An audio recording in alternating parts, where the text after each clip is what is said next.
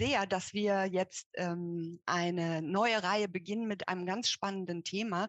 Wir kümmern uns nämlich um Kultur in ländlichen Räumen. Das ist die Überschrift zu dieser neuen Reihe, wo wir drei hintereinander folgende ähm, Talks mit interessanten und spannenden Inputs haben werden.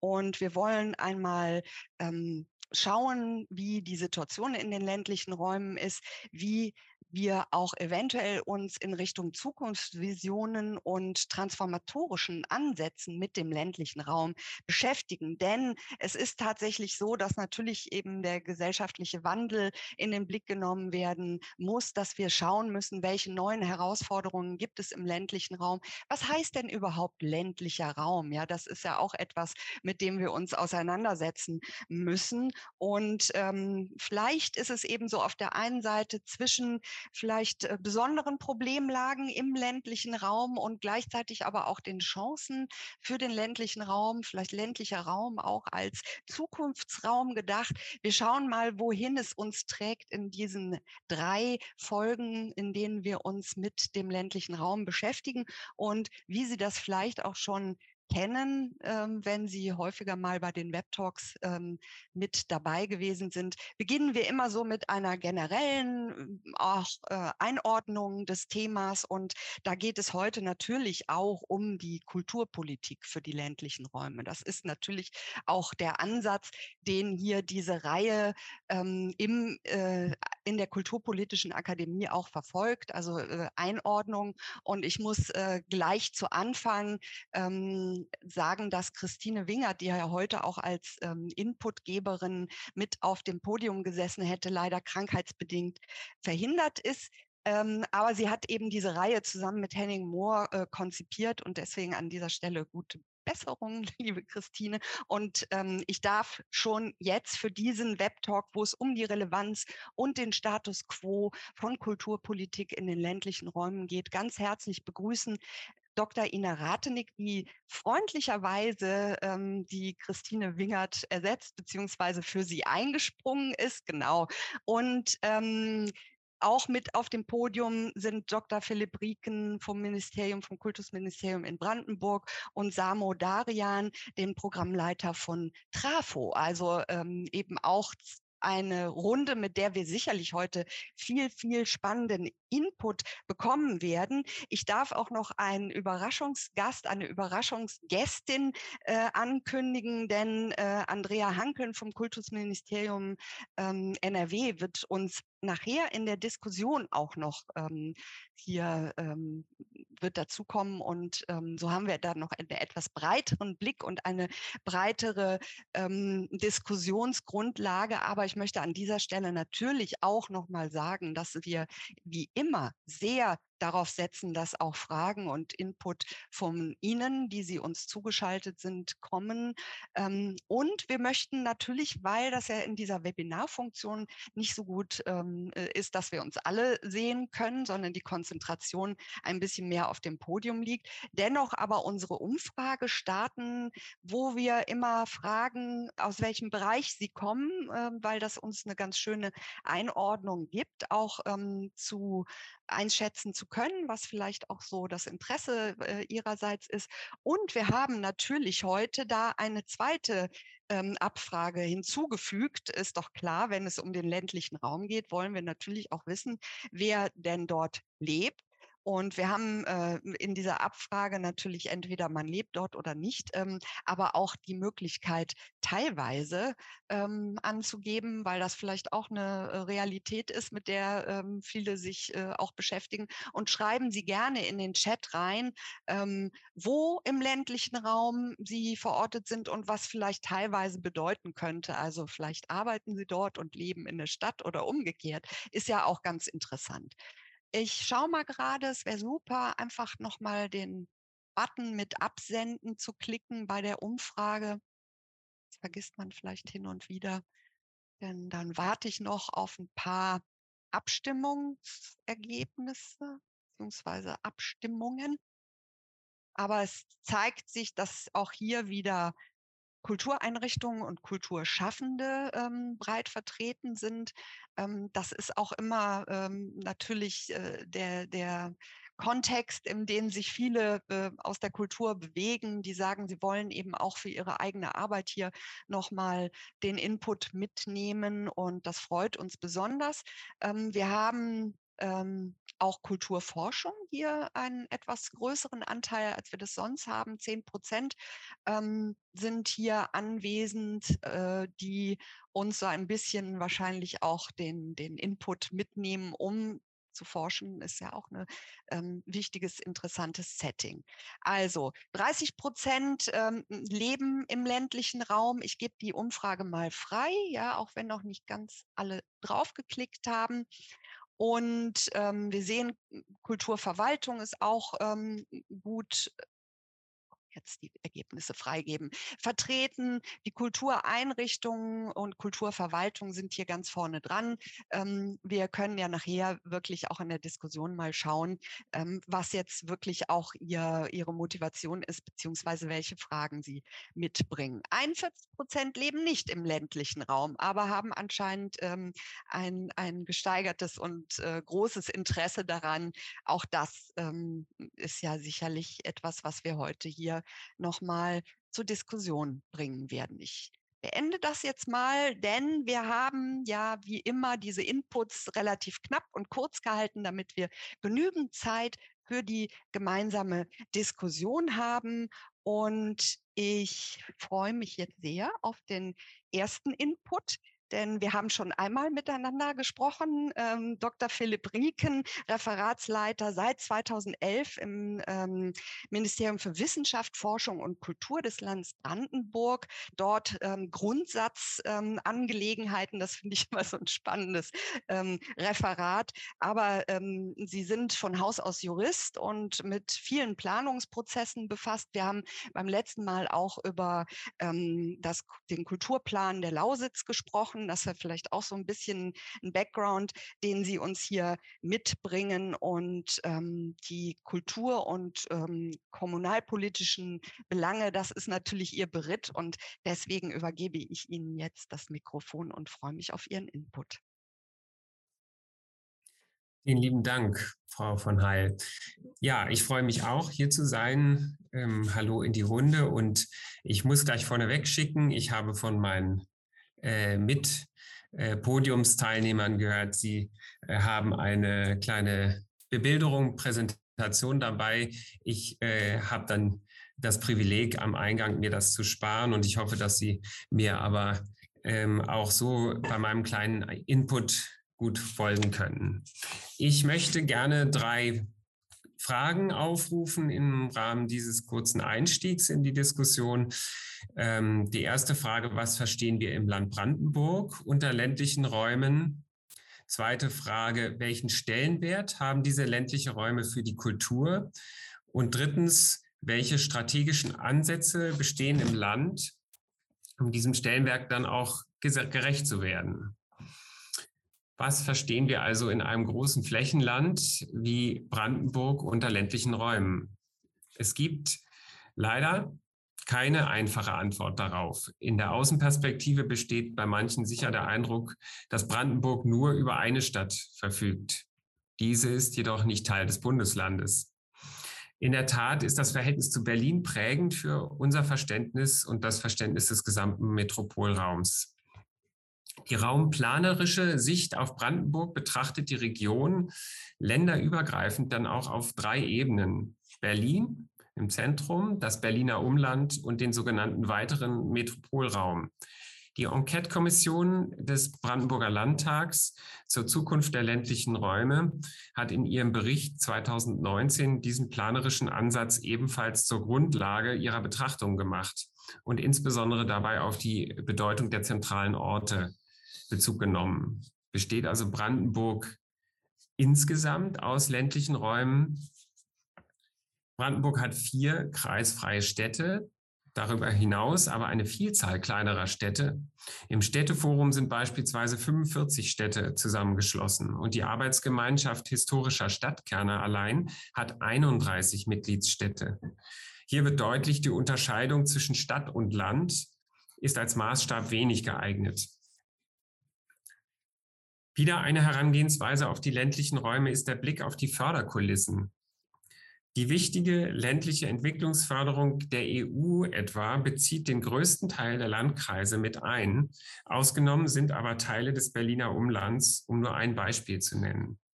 Für den Kulturbereich haben wir aus der Erfahrung heraus eine klare und einfache Aufteilung herangezogen. Alle 14 Landkreise außerhalb der Städte Brandenburg an der Havel, Cottbus, Frankfurt-Oder und Potsdam sind Teil des ländlichen Raumes für die Kulturförderung. Das be beantwortet bereits ein Stück weit die zweite Frage, der ich nachgehen wollte. Allein aus dieser kleinen Annäherung lässt sich schon strukturell der sehr, sehr, große Stellenwert der ländlichen Räume für die kulturelle Infrastruktur und landesseitige Förderung ableiten. Aber auch auf der inhaltlichen Ebene spielt im wahrsten Sinne des Wortes die Musik in diesen ländlichen Regionen. Um ein Beispiel zu nennen, Frau von Heil hat es schon genannt eingangs, in unserem Ideenwettbewerb Kulturelle Heimat Lausitz für die Zukunft der Region haben sich weit über 100 Projekte aus den Landkreisen der Niederlausitz beworben. Von der Industriekultur über Atelierhöfe bis hin zur Kreativszene im Süden unseres Bundeslandes.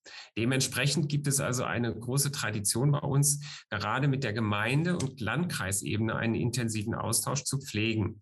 Das Land ist sich sehr bewusst über den zentralen Anteil der Kreise und Gemeinden, wenn es um die Unterstützung von Kunst und Kultur geht. Das betrifft zum einen die Ebene des Austausches über Strategien zwischen den Kulturverwaltungen, zum anderen aber auch die Ebene der Netzwerkarbeit. Hier geht es aus unserer Sicht nicht darum, die jeweiligen Netzwerke nicht allein darum, die jeweiligen Netzwerke zu stärken, sondern diese auch untereinander wiederum zum Austausch zu bringen. Im Idealfall entsteht also für die Kultur eine Art Metanetzwerk, das alle vertikalen und horizontalen Ebenen der Kommunikation mit berücksichtigt. Welche Ansätze gibt es nun, um diesen theoretisch beschriebenen sehr großen Stellenwert äh, der ländlichen Räume gerecht zu werden? Zwei Bausteine möchte ich Ihnen dazu kurz vorstellen. Erstens, Kultur hat Zukunft. Mit dieser etwas trotzigen Überschrift hat äh, unsere Ministerin Manja Schüle die Evaluation unserer Kulturstrategie in Echtzeit ausgerufen. Die erste Kulturstrategie unseres Landes entstand 2012. Sie war also jetzt schon in, lange in die Jahre gekommen und in Teilen auch nicht mehr äh, den, der Zeit entsprechend. Corona hat dann auch bei uns die Rahmenbedingungen gänzlich verändert und katastrophale Folgen für die Kultur mit sich gebracht. Dem ist unsere Ministerin dann in, mit dem bewussten Anspruch begegnet, den Austausch mit der Kulturszene im Land sogar noch zu intensivieren, schnell auf die Krise zu reagieren und trotzdem oder gerade deshalb weiter im direkten Kontakt darüber zu bleiben, wie eine Kulturpolitik in Zukunft für Brandenburg aussehen soll. Wir setzen diesen, wie setzen wir diesen Anspruch um? Mit einem auch anderswo bekannten, aber bewährten Instrument einer mehrjährigen Reihe an Regional- und Landeskonferenzen zu kulturpolitisch besonders drängenden Themen. Die erste Konferenz fand bereits in 2020 Corona-bedingt ausschließlich digital statt. Die Folgekonferenzen in der Regel hybrid, also vor Ort und zugleich digital. Die erste Regionalkonferenz im Frühjahr 2021 auf der Burg Beskow im Landkreis Oder-Spree. Diese widmete sich unmittelbar den Anforderungen an die Kultur in den ländlichen Räumen. Unsere bisher letzte Konferenz lag Anfang äh, November in diesem Jahr ähm, und äh, beschäftigte sich äh, mit dem Thema Kultur und Transformation. Sie fand in Großräschen statt, mitten in der Lausitz an der sächsischen Grenze. Im kommenden Jahr wollen wir die Reihe mit zwei weiteren Konferenzen abschließen und die Ergebnisse in eine neue Strategie einfließen lassen. Dabei verstehen wir diese Konferenzreihe als Möglichkeit, ein solches Metanetzwerk zu bilden und zu stärken, an dem wichtige Multiplikatoren wie etwa die Kulturverbände des Landes regelmäßig teilnehmen. Ein wesentlicher Erfolgsfaktor aus meiner Sicht ist dabei die Präsenz auch unserer Ministerin selbst, die jeweils im direkten Austausch mit den Akteuren diskutiert. Der zweite Baustein noch ganz kurz, unser schönes Ankerpunkteprogramm. über unser Förderprogramm der regionalen kulturellen Ankerpunkte haben wir ausgehend von dem, wie ich finde, vorbildlichen Trafo-Programm der Kulturstiftung des Bundes erstmalig ein Programm für die kulturelle Strukturentwicklung ländlicher Räume hier bei uns umsetzen können. Das Konzept des Programms sieht eine zweimal drei Jahre dauernde Förderung vor, mit dem Ziel, über die bereits bestehende Arbeit in Kunst und Kultur hinaus Räume des vielfältigen Austausches in der ländlichen Region zu schaffen. Es geht also darum, den gesellschaftlichen Mehrwert durch aufsuchende Kulturarbeit herauszustreichen und dabei ehrenamtliche Strukturen explizit mit einzubeziehen. In dem Programm wirken so unterschiedliche Träger wie ein kleines Heimatmuseum oder ein Ensemble für zeitgenössische Musik, aber auch Netzwerke mehrerer kommunaler Kulturträger mit. Neben der Förderung von immerhin einer Million Euro pro Jahr, die wir über das Programm ausreichen können, unterstützen wir auch hier den Austausch untereinander und hoffen auf ein starkes Netzwerk. Natürlich ist unser Programm viel kleiner als das Trafo-Programm des Bundes. Wir haben zwar keine Trafo-Akademie, können aber von vielen guten Vorarbeiten von Herrn Darian und seinem Team äh, aktiv profitieren. Und auch wir planen vor Ort Workshops und den qualifizierten Austausch äh, und auch eine Evaluation unseres Programms. Und selbstverständlich besteht, ähm, wie heute hier, ein großes Interesse auch an überregionalen Austausch mit weiteren Partnern. Weiteres Beispiel wäre zum Beispiel das Programm Faktor K des äh, Bundeslandwirtschaftsressorts. Netzwerkstrukturen über Programme zu fördern, hat eine lange Tradition in Brandenburg. Wir haben ähm, mit Kulturland Brandenburg schon über 20 Jahre lang Jahresthemen ausgerufen, zu denen sich eine Fülle von Partnern in der Fläche des Landes auf den Weg gemacht haben und eigene Beiträge geleistet haben. Die Besonderheit unseres neuen Programmes ist jetzt der Fokus auf die Stärkung der Struktur und deswegen über drei Jahre oder gegebenenfalls sogar über sechs Jahre. Gerade in einer Zeit der schnellen Transformation wird diese längerfristige Ausrichtung von uns als zentral angesehen, um die ländlichen Räume zu entwickeln. Soweit mein Input. Wunderbar, vielen Dank, Herr Rieken. Ähm, Sie waren äh, on point, beziehungsweise hätten sogar jetzt noch ein bisschen Zeit gehabt. Aber Sie haben ähm, das auch schon mal für unsere Diskussion so gut vorbereitet. Im Prinzip ähm, können wir jetzt die weiteren Inputs auch äh, dann zusammenbinden. Ich finde das sehr schön, dass Sie von dem Meta-Netzwerk gesprochen haben und ich habe ja auch ähm, da die äh, Inputs reingetan. Ich will nur mal ähm, ganz kurz sagen, es ist ganz interessant, äh, damit wir das auch für die Aufzeichnung haben, wer hier uns äh, zuschaut. Also wir haben beispielsweise jemanden von der sträflich vernachlässigten Westküste Schleswig-Holsteins oder vom südbayerischen Raum, von einem Dorf im Kreis Nordfrieslands, Mittelrheintal, Münsterland, leben, arbeiten, Spaß haben auf dem Land. Das waren äh, super Inputs, also in den Chat. Äh, wir, wir schauen da gleich auch nochmal in der Diskussion drauf, ähm, damit wir sehen, wie vielfältig das eben ist. Und Sie haben es jetzt aus der Perspektive uns von Brandenburg, aber auch Ihre Erfahrungen in Aufsätzen von solchen Programmen äh, sehr schön mitgegeben. Ähm, Vielen Dank erstmal dafür und wir gehen dann direkt zum nächsten Input und ich bin wirklich ähm, aus mehreren Gründen sehr happy, dass äh, Ina Ratenik heute hier ist ähm, und uns in diesem Dreiklang, den wir ja immer als Konzept haben, ähm, unterstützt und ähm, teilnimmt als jemand, die ähm, einen guten Blick auch über Programme in ländlichen Räumen hat. Sie ist ähm, Projektleiterin oder Kulturberaterin bei der AG Startklar, die äh, eben neben beispielsweise Kulturentwicklungsplanungen ähm, auch sich sehr stark kümmert um ähm, Programme wie Dritte Orte, ähm, Häuser für Kultur und Begegnungen im ländlichen Raum. Das ist so ein bisschen auch ähm, der Fokus ähm, den sie heute hier mitbringt.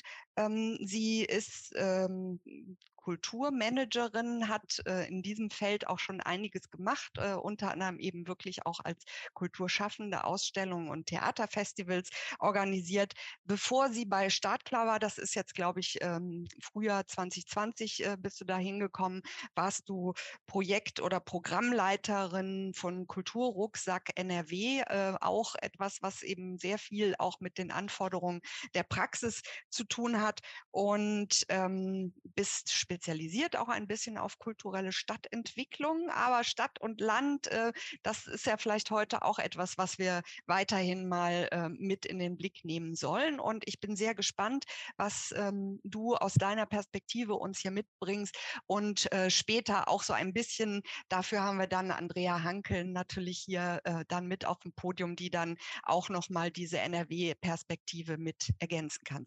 Aber ähm, Ina, das Mikrofon ist deins. Dankeschön.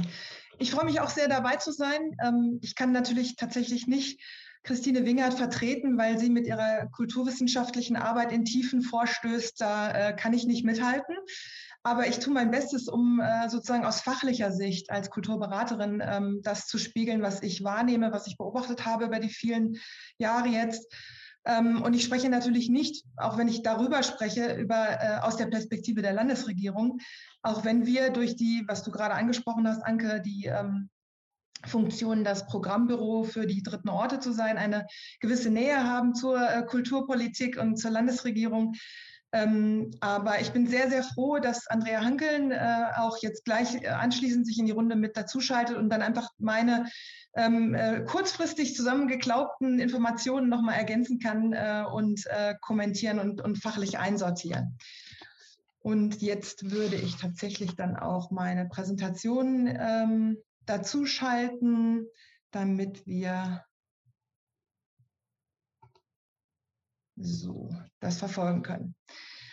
Ähm,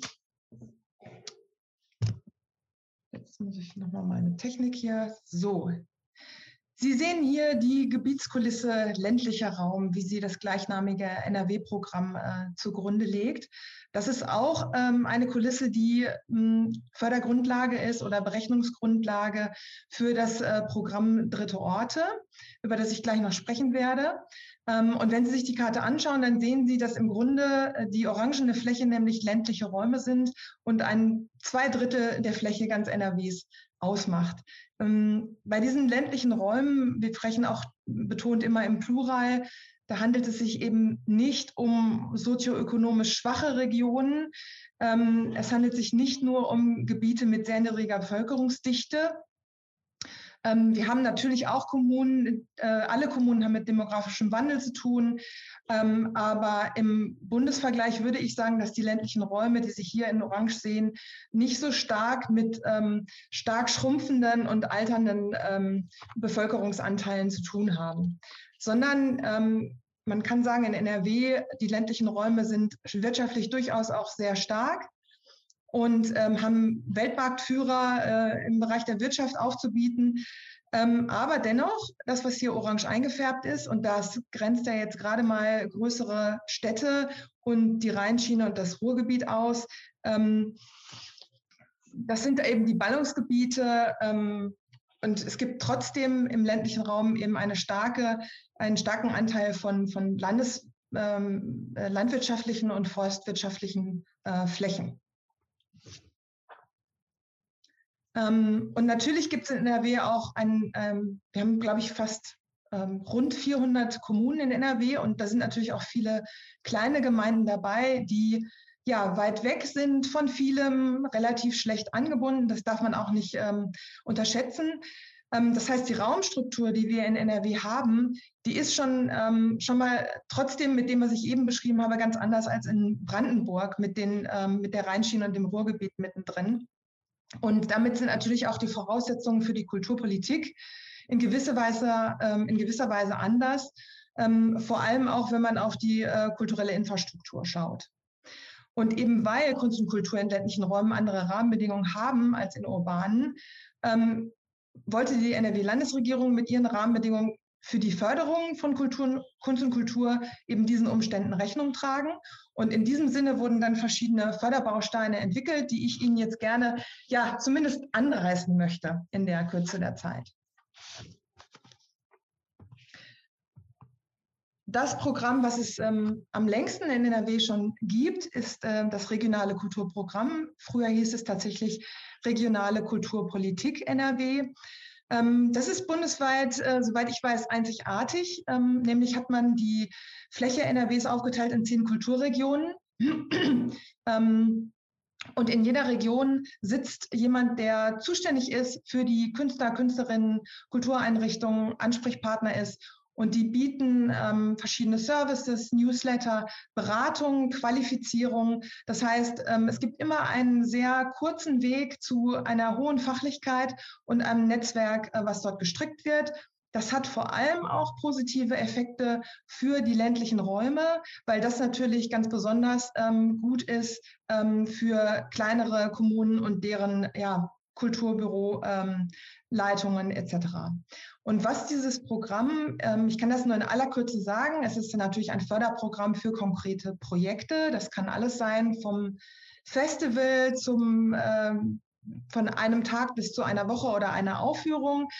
Aber ähm, es stärkt vor allem Kooperation und Vernetzung, weil es eben ähm, interkommunal funktioniert. Und die Projekte, die dort gemacht werden, haben einen starken regionalen, teilweise auch sehr örtlichen ähm, Bezug. Und es stärkt vor allem auch den interkommunalen Diskurs und ähm, die gemeinsame Entwicklung von ähm, Schwerpunktthemen, die sich die Kulturregionen auch jeweils einzeln ähm, setzen können.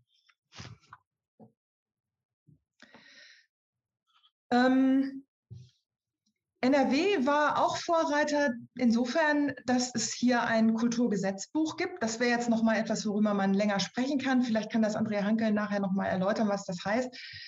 Ähm, und darin sind sehr viele hm, Regelungen betroffen und ähm, auch äh, Ziele ähm, formuliert, die die Kulturpolitik in NRW hat.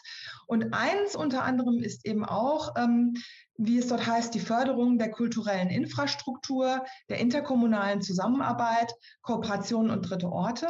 Und ich pick jetzt mal daraus die interkommunale Kulturentwicklungsplanung oder Zusammenarbeit raus.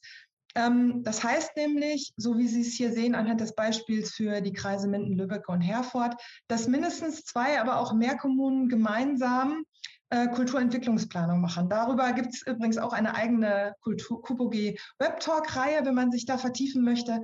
Das heißt aber im Kern, dass eben die ähm, Kommunen ähm, gemeinsam langfristig ihre Kulturförderung und die Kulturlandschaft ganz grundsätzlich strategisch und konzeptionell planen und aufstellen. Und solche ähm, Entwicklungen zu unterstützen, ist eben auch ein zentrales Ziel ähm, der Landespolitik in NRW und sie stellt dafür entsprechende ähm, Gelder zur Verfügung.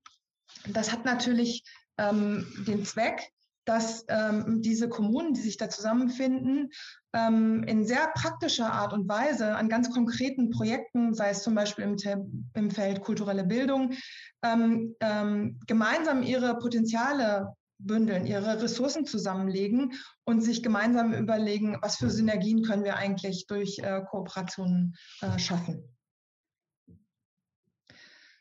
Ja, ähm, das, was ich am besten kenne, ähm, da könnte ich Näheres äh, später zu sagen, ist das Programm Dritte Orte, Häuser für Kultur und Begegnung im ländlichen Raum. Sie sehen hier eine Karte von den aktuell 26 geförderten ähm, Projekten. Ähm, das, dieses Programm fördert die ja, Neuentstehung, also Entwicklung oder auch Weiterentwicklung von Kulturorten. Es geht um Orte mit einem klaren kulturellen äh, Profil aber diese Orte sollen auch immer, wie es der Name sagt, soziale Orte sein, soziale des Mitan äh, Orte des Miteinanders. Treffpunkte. Wir sprechen immer auch gerne von sozusagen Wohnzimmern für die Stadtgesellschaft oder Dorfgesellschaft. Und ähm, aber auch hier ist ähm, das Ziel ähm, ganz konkret im ländlichen Raum ähm, eine Verbesserung der kulturellen Infrastruktur zu erreichen, in denen diese Orte entstehen oder sich weiterentwickeln, mit einem sehr breiten Angebot an Kultur. Das kann, ähm, das ist sowohl spezialisierte Kultur ähm, in den unterschiedlichen Sparten, aber auch genauso gut ähm, alltagskulturelle Inhalte. die zum Teil aus der Bevölkerung selber kommen. Ich denke, Herr Darian wird da gleich nahtlos anknüpfen. Ähm, aktuell sind es 26 Projekte, die jeweils bis zu 450.000 Euro über einen Zeitraum von ähm, drei beziehungsweise vier Jahren ähm, erhalten. Und insgesamt steht dem Programm, stehen dem Programm 13,5 Millionen äh, Euro zur Verfügung ähm, für den Zeitraum jetzt gerechnet 2021 bis 2023. Jedes Projekt ist anders. Ähm, jedes Projekt hat die Möglichkeit, sich ähm, ein eigenes Profil zu geben. Die Orte sind sehr unterschiedlich, aber was sie ähm, verbindet auf jeden Fall ist ein, ein ganz, ganz wichtiges zentrales Moment darin, nämlich ähm, das bürgerschaftliche Engagement. Ähm, ich glaube, mehr als zwei Drittel, wenn nicht drei Viertel der Projekte sind rein bürgerschaftlich getragen. Das heißt, da bilden sich Vereine, Genossenschaften, UGs und so weiter, die aber immer auch gemeinsame Sache mit der Kommune machen. Manche Projekte sind auch kommunal getragen, binden aber immer bürgerschaftliches Engagement mit ein. Und ähm, dieses ähm, zentrale Element im ländlichen Raum, das eben Initiativen, Vereine, Stiftungen, Bürgerstiftungen und ähnliches so eine wichtige Rolle spielen. Das wird ähm, landespolitisch auch dadurch ja unterstützt, dass man gesagt hat, im Rahmen dieses Programms Dritte Orte ist es möglich, ähm, seinen Eigenanteil, den es natürlich auch hier gibt, ähm, einzubringen durch ähm, die Geldwerteleistung des bürgerschaftlichen Engagements, sei es beim kleinen Umbau oder sei die, äh, das Veranstaltungsmanagement, der Einlass bei der Veranstaltung und all solche Dinge. Ähm, das sei besonders erwähnt und es sei auch noch erwähnt, dass im Moment ähm, eine neue Ausschreibung in Arbeit ist. Und äh, zum Schluss, das sind jetzt noch ein paar Bilder auch von dritten Orten. Ähm, die passen jetzt nicht zu dem Thema, was ich noch kurz ansprechen möchte, aber sie sehen, stehen sozusagen sinnbildlich für dieses bürgerschaftliche Engagement, weil sich hinter jedem Projekt ja eine ganze Menge von Menschen verstecken, die eben ihre private äh, Zeit, manchmal äh, auch flankiert durch äh, oder oft flankiert durch Hauptamtliche einbringen in die Projekte. Ähm, und es gibt eben auch von äh, Landesseite noch ein Konzept zur Stärkung des bürgerschaftlichen Engagements. Es gibt sogar eine ganze Landesstrategie für das bürgerschaftliche Engagement und die Kultur in den ländlichen Räumen spielt dabei auch noch eine Rolle. Ähm, da müsste ich tatsächlich auf Andrea Hankeln verweisen, da kenne ich mich nicht gut genug aus. Aber ich kann schon mal sagen, dass seit 2021 eine halbe Million Euro pro Jahr über unseren sogenannten Stärkungsfonds Kultur in ähm, dieses äh, Programm meiner, meines Wissens nach geflossen sind. Also eine nicht unerhebliche Summe, die das dann da zur Verfügung stellt. Und ich würde gerne, ähm, ich habe so schnell gemacht wie möglich, noch abschließend vielleicht mal so drei Sätze formulieren, die ähm, nicht alles sagen oder nicht alles äh, zusammenfassen, was dazu zu sagen wäre, aber ich glaube, dass Transformationen ähm, durch die äh, in NRW zu einem gehörigen Maß durch diese guten Rahmenbedingungen der Landespolitik tatsächlich gemacht werden und angeschoben werden, durch diese vielen ähm, Programme, die schon seit vielen Jahren sich auch weiterentwickeln, wie zum Beispiel RKP und die ineinander greifen, die aufeinander aufbauen. Ähm, und sie wird zu einem gehörigen Maß auch durch die Zivilgesellschaft mitgetragen, diese Transformation. Also die Menschen, die sich dort vor Ort engagieren, äh, sind ein ganz, ganz wichtiges Pfund, das meines Erachtens von manchen Kommunen vielleicht noch nicht in der ausreichenden äh, Form so gewürdigt und wahrgenommen und unterstützt wird. Aber ich merke, dass es immer mehr wird ähm, bei unserer Arbeit. Und ähm, was man, glaube ich, jetzt schon ähm, auch nochmal in die Runde werfen sollte, ist, dass man durch diese Praxis all dieser Programme ähm, ganz gut sehen kann, dass ähm, man in Kooperation und kollaborativen Prozessen immer weiterkommt als alleine. Also das wäre vielleicht so ein Schlusssatz, den ich gerne in die Runde mitgeben möchte.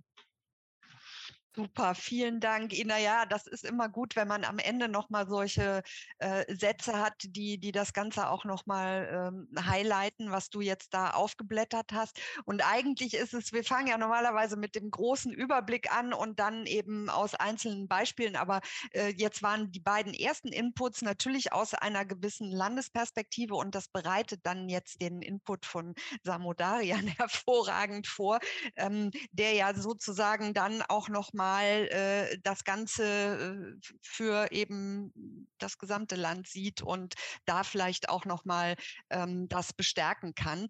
Auf jeden Fall ist es auch schon mal gut zu sehen, was äh, in Brandenburg und NRW das äh, exemplarische Dinge, man braucht ja immer etwas vor die Augen gestellt zu bekommen, um zu sagen, ah, das, das sind Dinge, die funktionieren auch schon gut, ja. Und ähm, wir haben jetzt schon auch gehört, was die ähm, kulturpolitischen Aufgaben sind, ja. Und äh, schöner Satz eben, äh, dass Transformation durch gute Rahmenbedingungen funktioniert. Damit ähm, danke dir, Ina, und damit leite ich äh, äh über zu Samodarian, der eben äh, das Programmbüro Trafo Modelle für Kultur im Wandel seit 2015 äh, äh, leitet, also auch schon eine ganze Weile diese, diese Vorgänge beobachtet. Ähm, interessante Biografie, Einzelunternehmer im fairen Handel habe ich gelesen, äh, als äh, vielleicht eben auch eine andere Biografie, ähm, die man sicherlich in manchen Fällen auch gut gebrauchen kann, Sie sind aber auch studierter Sprach-, Wirtschafts- und äh, Kulturraum, Wissenschaftler sozusagen in äh, internationalen ähm, Unis haben Sie studiert und Sie waren ähm, Geschäftsführer von verschiedenen Programmen bei der Kulturstiftung des Bundes. Ähm, also diese äh, Programme und Fördermöglichkeiten, die sind in ihre DNA sicherlich übergegangen, haben für das Netzwerk Neue Musik auch unter anderem ähm, gearbeitet und ähm, haben eine gute Verbindung auch äh, zu Brandenburg, da die Brandenburgische Landesausstellung mal geleitet. Also insofern bündeln Sie jetzt alles, äh, was, was jetzt hier schon auf dem Tisch gewesen ist und nehmen uns mit in das Trafo-Programm. Ihr Mikrofon jetzt, Herr Darian. Ja, vielen Dank für diese tolle, tolle Einleitung. Dankeschön. Ähm, eine kurze Korrektur. Ich habe nicht die Brandenburgische Landesausstellung geleitet. Ich habe da mitgearbeitet und einen Teil, einen kleinen Teil dazu beigetragen. Ähm, ich, ja, ich, ich freue mich äh, über, über die Möglichkeit, ähm, hier mit Ihnen ins Gespräch zu kommen und ähm, werde so ein paar Punkte, die Sie schon gesagt haben, Frau Ratenig und Herr Rieken, auch aufnehmen. Vielleicht passt das ja ganz gut zusammen dann. Ähm, und starte mit einer Frage. Es ist interessant, dass wir alle drei uns der ähnlichen Frage am Anfang gewidmet haben, was ist der ländliche Raum? Ähm, uns bewegt die Frage, was ist das Bild das wir vom Land haben, schon seit 2015 im Programm Trafo. Und ähm, wir haben dieses, diese Frage, welche Vorstellungen haben wir eigentlich vom Land, ähm, 2018 auch verschiedene Menschen in Deutschland gestellt und ähm, haben dann mit einer Künstlerin, Antje Schiffers, zusammengearbeitet, ähm, die diese Antworten, die Vorstellung, was das Land ist, auf die Leinwand gebracht hat. Das heißt, Bilder ländlicher Räume äh, gemalt hat. Und ähm, es ist ganz interessant, 2018 war es noch so, dass ähm, das Bild, die Vorstellung vom Land so ein bisschen zwischen zwei Extremen äh, changierte. Also auf der einen Seite zwischen sehr vergessenen Orten vielleicht und auf der anderen Seite zwischen einem Dorfidyll. Wir haben festgestellt, bevor ich jetzt hier offensiv was warte, mache ich einfach mal weiter, dass diese Vorstellung vom ländlichen Raum tatsächlich seit 2015 sich verändert hat. Das eine ist, dass das Thema ländlicher Räume jetzt heute stärker ins Bewusstsein gekommen ist, also an Bedeutung gewonnen hat, dann im Stellenwert in der öffentlichen Debatte und auf der anderen Seite wird auch anders über das Land gesprochen. Also noch ein paar Jahre zurück gab es häufig so eine Negativbeschreibung und defizitäre Beschreibung ländlicher Räume und das hat sich jetzt quasi verändert und es wird auch viel über Möglichkeitsräume, vorhin wurde das, ähm, äh, das Schlagwort schon gesagt, Zukunftsraum ähm, des Landes. Und ähm, wir sehen diese, diesen Zuwachs an Bedeutung auch an mehr Förderprogrammen für ländliche Räume und für Kultur im ländlichen Raum. Ähm, Herr Rieken, Frau Ratenig haben ja schon quasi über die neuen Programme auf Landesebene gesprochen, in den letzten Jahren entstanden sind. Auf Bundesebene ist tatsächlich so, dass ähm, 2015 die Kulturstiftung des Bundes mit Trafo relativ früh wie ich finde, das Thema aufgenommen hat, ein relativ großes Programm auf die, ähm, auf die Beine gestellt hat, über 26 Millionen Euro, ähm, aber auch ähm, im Grunde die, die Beauftragte der Bundesregierung für Kultur und Medien 2019 mit dem Programm Kultur in ländlichen Räumen, wo viele einzelne Programme quasi für Kinos, Bibliotheken, Musik, Kulturzentren abseits der urbanen Zentren auf den Weg gebracht wurden. Aber auch andere Ansätze. Herr Rieken sagt es schon, Forschungsprogramme, zum Beispiel das Bundeslandwirtschaftsministerium mit Faktor K, also was quasi Kultur in ländlichen Räumen und Forschungsprogramm gemacht wurde oder Landkultur 2017, ein Programm des Landwirtschaftsministeriums, wo deutschlandweit über 250 Projekte gefördert wurden. Das nur einige Beispiele. Ähm, ich würde Ihnen gerne kurz das Programm Trafo äh, einordnen. Ähm, es ist ein Programm, was 2015 gestartet ist. Seitdem fördern wir elf Regionen in Deutschland. Ähm, und zwar unterstützen wir diese Regionen dabei, ihre Kulturarbeit ähm, zu stärken, die regionale Kulturarbeit zu stärken. Und zwar heißt das in unserem Verständnis sowohl das kulturelle Angebot als auch die Arbeit der Kultureinrichtungen. Und vielleicht nur so zwei, zwei Kennzahlen zum Programm. Ähm, es hat eine relativ lange Laufzeit. Das heißt, wir fördern die Regionen über einen langen Zeitraum von sechs Jahren. Herr Rieken sagte ja vorhin auch, dass Ihr Programm auch angelegt ist, der, der Ankerpunkte auf eine längere Laufzeit. Bei den dritten Orten ist es auch so. Ähm, wir fördern immer eine einjährige Entwicklungsphase und dann fünf Jahre Umsetzungsphase. Das ist so ein Prinzip. Und das zweite Prinzip ist, dass wir die geförderten Regionen intensiv begleiten. Das heißt, wir fördern auch, finanzieren Prozessbegleitung vor Ort und bringen die äh, geförderten Regionen aber auch regelmäßig zusammen zu sogenannten Netzwerktreffen. Das ist auch ein Thema, was vorhin immer wieder kam, diese Vernetzung, ähm, die wichtig ist. Das Interessante, wie ich finde, ist, dass wir im Programm kein Thema vorgegeben haben. Wir haben nicht gesagt, die Regionen sollen sich um Digitalisierung kümmern, sondern wir haben das freigelassen und gleichzeitig haben wir dann gemerkt, alle Regionen kümmern sich eigentlich um drei Themen und die habe ich jetzt heute mitgebracht und will sie quasi einbringen. Das erste Thema ist das Thema Mitgestaltung. Das zweite Thema ist das Thema Vernetzung und das dritte Thema ist die Transformation von Institutionen, äh, um die sich in diesen Regionen gekümmert wird. Und wir sehen, dass in diesen Schwerpunkten die Regionen auch besondere Wirkung entfalten.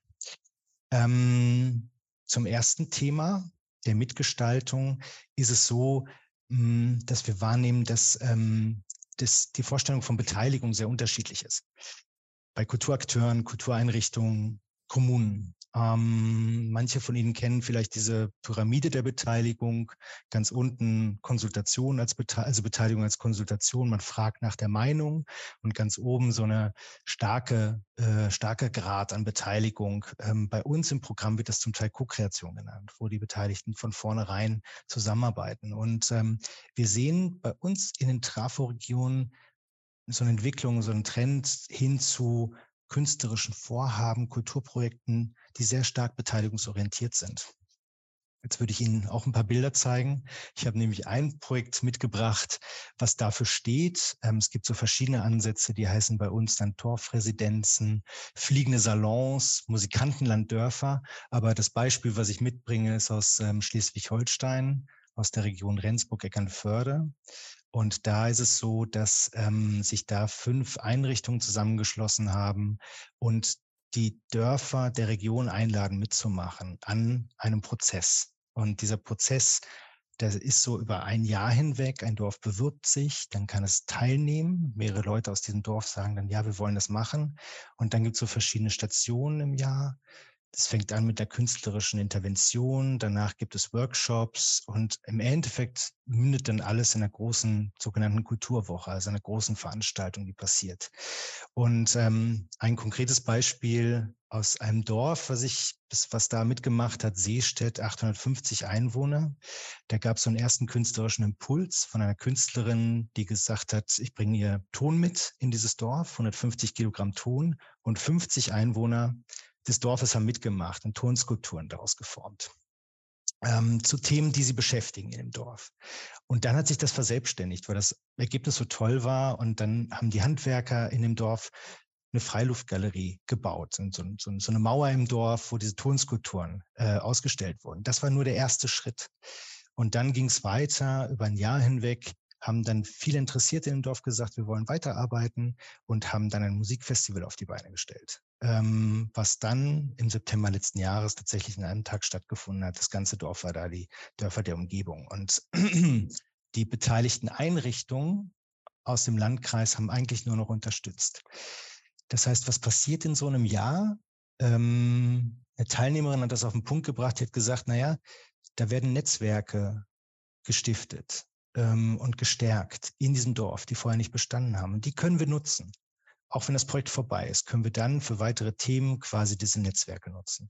Und ich glaube, das ist, ein, das ist so die Wirkung, die beteiligungsorientierte Vorhaben haben können.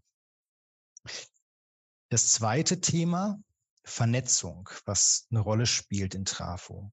Und da sehen wir, dass es in den Trafo-Regionen, aber auch in anderen Bundesländern, anderen Regionen ähm, eine Tendenz gibt, Strukturen für die Kultur zu stärken. Und ein Instrument dafür sind regionale Kulturbüros oder regionale Netzwerkstellen, die eingerichtet werden. Ähm, Frau Ratenig hat vorhin schon gesagt, die große Bedeutung des Ehrenamts im ländlichen Raum, die sehen wir auch. Und das heißt, dass Ehrenämtler neben ihrem Engagement für die Kultur häufig keine Kapazitäten haben, sich auch noch um Netzwerkarbeit zu kümmern. Das heißt, dafür braucht es jemanden. Das haben wir gesehen. Ähm, und es gibt so die Strukturen in den kleinen Gemeinden, dass dort in Gemeinden unter 20.000 Einwohnern häufig keine Ansprechpartner für die Kultur da sind. Ähm, danke, Herr Sievers. ähm, ich das hat ein bisschen gedauert, weil die groß war, die Datei. Jetzt ist ja, sie ja, da. Fürchte, aber jetzt. Ich äh, fürchte, das ist alles nicht auf, ähm, auf E-Mail ausgelegt gewesen, genau. Das nur kurz zur Erinnerung. Das sind im Grunde diese Gemälde von Antje Schiffers. Ähm, die kommen jetzt ein bisschen zu kurz, aber man sieht vielleicht so die, die zwei Ebenen. Einmal so ein bisschen vergessene Orte und dann kommt auf der anderen Seite das Dorfidyll. Jetzt hier als nächstes ähm, die nächste Datei, die wahrscheinlich braucht, bis sie aufgeht, ähm, heißt auch das Dorf. Ähm, da sieht man diese idyllischen Landschaften. Ähm, vielleicht klicken Sie durch, Herr Sievers. Ich sage dann einfach mal Stopp, fang, mach jetzt aber einfach mal weiter, damit ich mich nicht wiederholen muss. Ähm, die Netzwerkstellen für Kultur, ähm, die entstehen, die haben verschiedene Aufgaben. Die beraten die Akteure, vernetzen Akteure in der Region, kümmern sich darum, dass Fördermittel in die Region kommen. Die nächste Datei ist es auch schon. Ähm, manche Netzwerkstellen geben auch selbst Mikroförderung an Akteure oder initiieren selbst künstlerische Projekte. In Trafo heißen denn diese Netzwerkstellen zum Beispiel, hier sind einige habe ich mitgebracht, Regionalmanagement Kultur, das sind so Beispiele aus Baden-Württemberg, die Möglichmacherei, das ist unser Pfalzkreis im Saarland und ähm, die Kuh mit Flügeln, das ist das Logo des Kulturlandbüros in Vorpommern. Ähm, es gibt sie aber auch, zum Beispiel in Schleswig-Holstein, ähm, gibt es solche Kulturbüros, die heißen dann Kulturknotenpunkte. Oder in Hessen sind es Kulturlandperlen, Landkulturperlenbüros.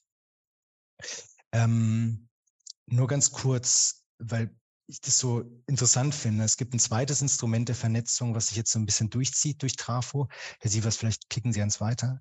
Ähm, das sind regionale Kulturkonferenzen. Herr Rieken hatte vorhin schon diese Kulturkonferenzen benannt, die vom Land initiiert werden. Und wir sehen, dass alle Trafo-Regionen jetzt regionale Konferenzen auf die Beine stellen. Das ist ein relativ einfaches Instrument, ähm, aber es ist total wirksam. Ähm, und dementsprechend war ich hier so Werbung dafür. Ähm, das heißt, einmal im Jahr kommen Kulturakteure zusammen, äh, Politik, äh, Verwaltung, aber auch Regionalentwickler oder Akteure der Demokratiearbeit zum Beispiel. Und das Wichtige ist, dass im Grunde die Politik, Kommunen ein klares Verständnis von dem bekommen, was es was sind die Kulturakteure vor Ort, was machen die, aber auch genau andersrum, dass die Kulturakteure auch ein besseres Verständnis bekommen, was sind die Themen der Politik oder der Kommunen, ähm, wo wir vielleicht besser ansetzen können. Das ein kurzer Exkurs, weil es so ein Vernetzungsinstrument ist, was, was wir auch weiterempfehlen möchten. Vielleicht die nächste Seite bitte, Herr Sievers. Ähm, letzte, letztes Thema Transformation von Institutionen. Wir sehen, dass in Trafo, in den Trafo-Regionen, ähm, sich Kultureinrichtungen und Kulturämter ähm, für neue Aufgaben öffnen. Ähm, das heißt, sie überprüfen Angebote, Arbeitsweisen. Was heißt das konkret? Kultureinrichtungen entwickeln sich weiter häufig in die Richtung von Begegnungsorten. Frau Ratenig hatte es vorhin so genannt. Ähm, es war ein schöner, schöner Begriff, das Wohnzimmer ähm, einer, einer Gemeinschaft vor Ort zu werden. Ähm, Kulturämter, habe ich vorhin schon gesagt, entwickeln sich weiter zu regionalen Netzwerkstellen. Das sehen wir so ein bisschen, diese Tendenzen sehen wir in Trafo.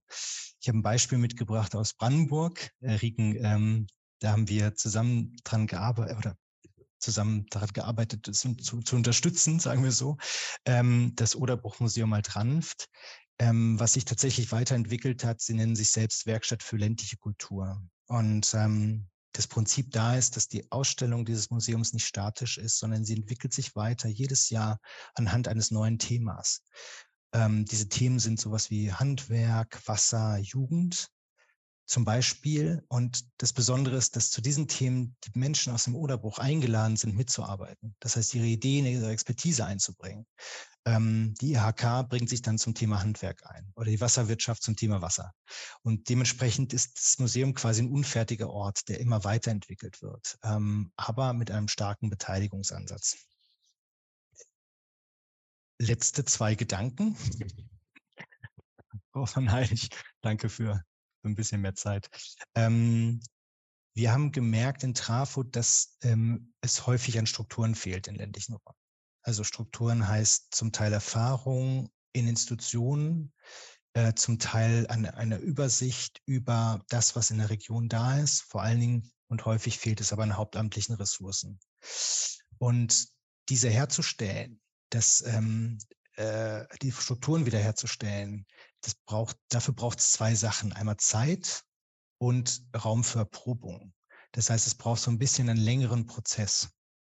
Und wir haben in Trafo gemerkt, in den Regionen, dass diese Prozesse zum Teil nach einem ähnlichen Muster verlaufen. Dafür haben wir eine Form gesucht und das ist hier zu sehen, diese Visualisierung eines Prozesses. Man erkennt es vielleicht nicht sofort, aber ähm, äh, ähm, es heißt nicht, dass jeder Prozess gleich abläuft, aber wir haben so ein paar Ähnlichkeiten versucht zusammenzubringen, nur damit sie ein bisschen besser durchkommen. Drei Aspekte. Das eine ist, dass diese Prozesse häufig vereinzelt anfangen, mit vereinzelten Akteuren, das ganz unten, und dann aber mit der Zeit relativ schnell auch an Kraft und Breite gewinnen. Vielleicht ein zweiter Aspekt, dass so Veränderungsprozesse der regionalen Kulturarbeit nicht linear verlaufen. Das heißt, man kann nicht einen Plan machen, dann verläuft so, sondern es gibt häufig irgendwie stufenweise Veränderungen. Ähm, man, man, man, man ändert auch die Richtung mal. Und das Dritte ist, dass es diese, diese Veränderungsprozesse immer zwei Sachen äh, zwei Aspekte berühren. Das eine sind die Strukturen. Das ist hier dargestellt im grünen Strang. Das heißt, wie Kultureinrichtungen arbeiten, wie Kulturämter arbeiten, aber auch die Inhalte. Das heißt, die Inhalte der Kulturangebote, wie das strukturiert ist, wie kulturellen Vorhaben vor Ort sind. Und das bedingt einander. Das heißt, man kann es nicht unabhängig voneinander äh, weiterentwickeln. Sehr schön. Letzter Gedanke, Frau von Hall, ganz kurz noch.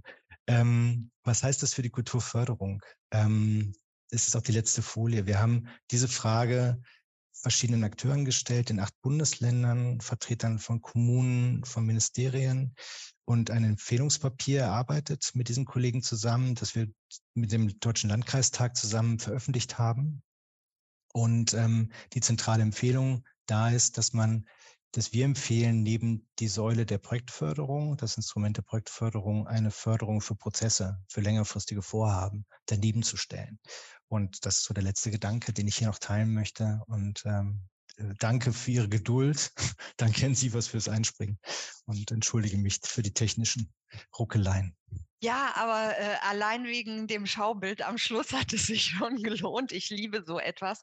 Äh, wunderbar, vielen Dank, Herr Darian. Und ähm, jetzt haben wir wirklich viel Stoff und ich ähm, bin jetzt ganz äh, happy, dass wir noch jemand auf das Podium bitten können. Ich hatte Sie ja schon angekündigt, da muss Simon Sievers macht heute auch einen guten Job mit diversen Aufgaben und macht jetzt Andrea Hankeln mal zur Podiumsteilnehmenden hier. Ähm, sie ist, äh, hat als Referatsleiterin im Ministerium für Kultur und Wissenschaft des Landes NRW vor allem ähm, den ländlichen Raum und die regionale Kulturpolitik im Blick. Also das sind so äh, Teile eines doch noch etwas größeren Aufgabengebietes, aber deswegen sitzt sie heute hier. Herzlich willkommen, Frau Hankeln, hier auf dem Podium. Äh, wunderbar, dass Sie zu uns stoßen und ähm, vielleicht äh, können Sie mal, so weil Sie ja jetzt die ganze Zeit so zugehört haben, die drei Inputs, dann fangen wir ähm, direkt auch nochmal an mit Ihnen, was äh, Frau Ratenik hat Sie ja schon an der einen oder anderen Stelle erwähnt, aber was Sie vielleicht jetzt aus den drei Inputs ähm, mal herausgreifen würden, um zu sagen, ja, das ist äh, so eine ähm, Sache, da könnten wir jetzt auch nochmal ein bisschen tiefer bohren und ähm, was würden Sie gerne aufgreifen aus der Diskussion? Herzlich willkommen hier bei uns im Web Talk. Ja, vielen Dank, Frau von Heil. Und es tut mir leid, dass es ähm, etwas chaotisch ist durch mein kurzfristiges Dazuschalten, aber ich hatte jetzt kurzfristig Zeit und dachte, das ist vielleicht ganz passend, obwohl Frau Ratenweg ja schon ähm, super die Sachen dargestellt hat, die wir im Land im Moment vorantreiben.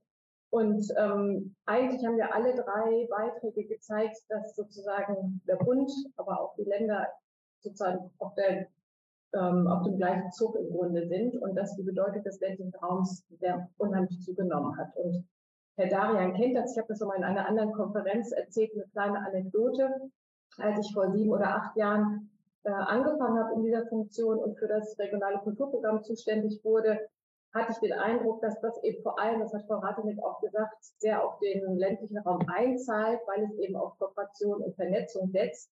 Und ich habe in einer Runde, wo die Vertreterinnen äh, aus den Kulturbüros, die der C-Kulturbüros waren, gesagt, ähm, ja, das ist ein tolles Programm für den ländlichen Raum. Und dann wurde ich wirklich fast, ähm, kein schönes Wort, aber gesteinigt im Sinne von, wie können Sie denn sowas sagen? Und wir sind, ähm, das ist, ähm, was haben Sie gesagt, das ist eine äh, urbane Region und nicht der ländliche Raum und äh, das Wort durfte man gar nicht benutzen. Und ich glaube, Herr Arian hat es eben gesagt, äh, so 2015 hat Trafo ja begonnen. Äh, da waren sie sehr früh, wir waren dann etwas später, aber äh, es ist tatsächlich für uns in Nordrhein-Westfalen mit, mit, der letzten Regierung ähm, deutlich geworden, dass doch der ländliche Raum stärker in den Fokus gerückt werden soll. Und dann entstanden auch Programme. Und wenn dann Fördermittel da sind, dann war es plötzlich okay, wenn wir vom ländlichen Raum gesprochen haben. Und im Moment ist es überhaupt nicht mehr schlimm, wenn wir das regionale Kulturprogramm und den ländlichen Raum zusammenbringen. Also das ist auch, finde ich, eine ganz interessante Entwicklung, die sich aber eben jetzt auch in allen Programmen und Förderungen niederschlägt. Und ähm, bei uns in Nordrhein-Westfalen ist es uns jetzt gelungen, in diesem neuen Koalitionsvertrag tatsächlich die, den Raum, ähm, die Stärkung des ländlichen Raums drin zu haben und vor allem eben auch tatsächlich das Programm LKP und auch die dritten Orte stehen wortwörtlich im Koalitionsvertrag, was uns natürlich sehr gefreut hat. Und es geht wirklich darum, auch diese beiden Programme zu stärken und weiterzuentwickeln. Und Frau Ratenig hat das Kulturgesetzbuch ja schon erwähnt. Wir hatten erst ein Kulturfördergesetz und das ist jetzt in der letzten Koalition zum Kulturgesetzbuch nochmal erweitert worden. Und da hat tatsächlich der ländliche Raum einen eigenen Paragraphen. Und ich glaube, das ist wirklich ähm, auch eine Entwicklung, die man sich vor kurzem noch nicht hätte vorstellen können, ebenso wie das bürgerschaftliche Engagement. Auch das hat einen eigenen Paragraphen. Und das hilft uns natürlich auch, unsere Aktivitäten abzusichern und auch natürlich zu rechtfertigen. Ähm, wenn ich sozusagen über die einzelnen Punkte gehe, die gesagt worden sind und vor allem, was Herr Darian eben auch nochmal gesagt hat, für die Förderung in den ländlichen Räumen ist es, glaube ich, ganz wichtig, dass wir sagen, ähm, das hat auch Herr Rieken gesagt, dass wir längerfristig fördern. Also es bringt überhaupt nichts, einjährige Förderprogramme aufzulegen, sondern die länger, längerfristige Förderung ist sehr wichtig. Dann viel auf das Wort Progress, äh, Prozessbegleitung. Also man muss auch auf Prozesse gucken und eben nicht nur auf Projekte. Und die Prozessförderung ist ähm, dabei sehr wichtig und deswegen auch bei den dritten Orten haben wir, da haben wir auch nach äh, Trafo geschielt sozusagen. Wir arbeiten ja auch eng mit Trafo zusammen. Wir haben bei den dritten Orten eine Konzeptionsphase, die wir ausschreiben und dann eine Umsetzungsphase, weil genau in der Konzeptionsphase auch erstmal geguckt werden soll, wie ist dann eigentlich der Prozess, wie finden sich die Leute, die diesen dritten Ort gemeinsam umsetzen wollen. Und das ist, glaube ich, auch nochmal gerade für den ländlichen Raum eben sehr wichtig, diese Prozessbegleitung auch zu haben und die Möglichkeit, den Prozess überhaupt zu starten. Dann wurde betont Vernetzung, das sehen wir auch, also einmal innerhalb der dritten Orte, da ist ja startklar und das Programmbüro, die eben auch ähm, Vernetzung vor Ort sicherstellen, aber eben auch die Vernetzung der dritten Orte der Projektträger untereinander. Also wir sagen auch dritte Orte Familie, hatten auch gerade ein Treffen letzte Woche, was auch wieder sehr gut funktioniert hat und wir versuchen auch, und da kommt auch wieder sozusagen NRW als Gesamtes zusammen, dass wir die ähm, dritten Orte auch mit den regionalen Kulturbüros, den zehn Büros, die wir haben, auch miteinander vernetzen, damit die auch sozusagen an einem Strang ziehen. Und das letzte ähm, Thema war ja die Mitgestaltung, die wichtig ist. Ähm, einmal sozusagen auf regionaler Ebene gegebenenfalls hauptamtlich, aber eben auch die Teilhabe der Bürgerinnen und Bürger. Und bei den dritten Orten ist sozusagen das bürgerschaftliche Engagement ein maßgebliches Element. Es reicht nicht, wenn der Bürgermeister einer Stadt sagt, bei uns fehlt etwas, ähm, wir, da gibt es ein tolles Förderprogramm, wir bewerben uns mal. Nein, es muss von den Bürgerinnen und Bürgern vor Ort getragen werden. Wenn das aus der Bewerbung nicht hervorgeht, dann hat so ein Projekt keine Chance. Und das sind sozusagen so die wichtigsten Elemente, die ich jetzt aus diesem, also einmal nochmal aus unserer Sicht, aber auch von den Beiträgen, die gekommen sind, zusammenziehen. Ja, wunderbar. Das ähm, ist vielleicht auch nochmal für diejenigen, die sich hier äh, zugeschaltet haben, der Appell, gerne auch nochmal spezifische Fragen zu Programmen beziehungsweise auch zu ähm, diesen Konzepten, den Ideen, wie man eben den ländlichen Raum auch ähm, da in Transformationszusammenhängen unterstützen kann, das gerne in äh, den F&A-Kasten mhm. reinzuschreiben. Frau Hankeln, ich bin ähm, nur am überlegen, ob Sie eventuell noch mal bei dem Mikrofon auswählen müssen, weil ihre Stimme kommt, glaube ich, nicht über ihr mhm. Headset, sondern das wird von, vom Raum oder so äh, äh, genommen. Manchmal muss man da nochmal klicken, irgendwie wähle Headset aus. Äh, das nur als kleiner Hinweis. Vielleicht kriegen wir das nochmal ein bisschen genauer hin. Ähm, also äh, sind ja viele eben. Ist es so besser?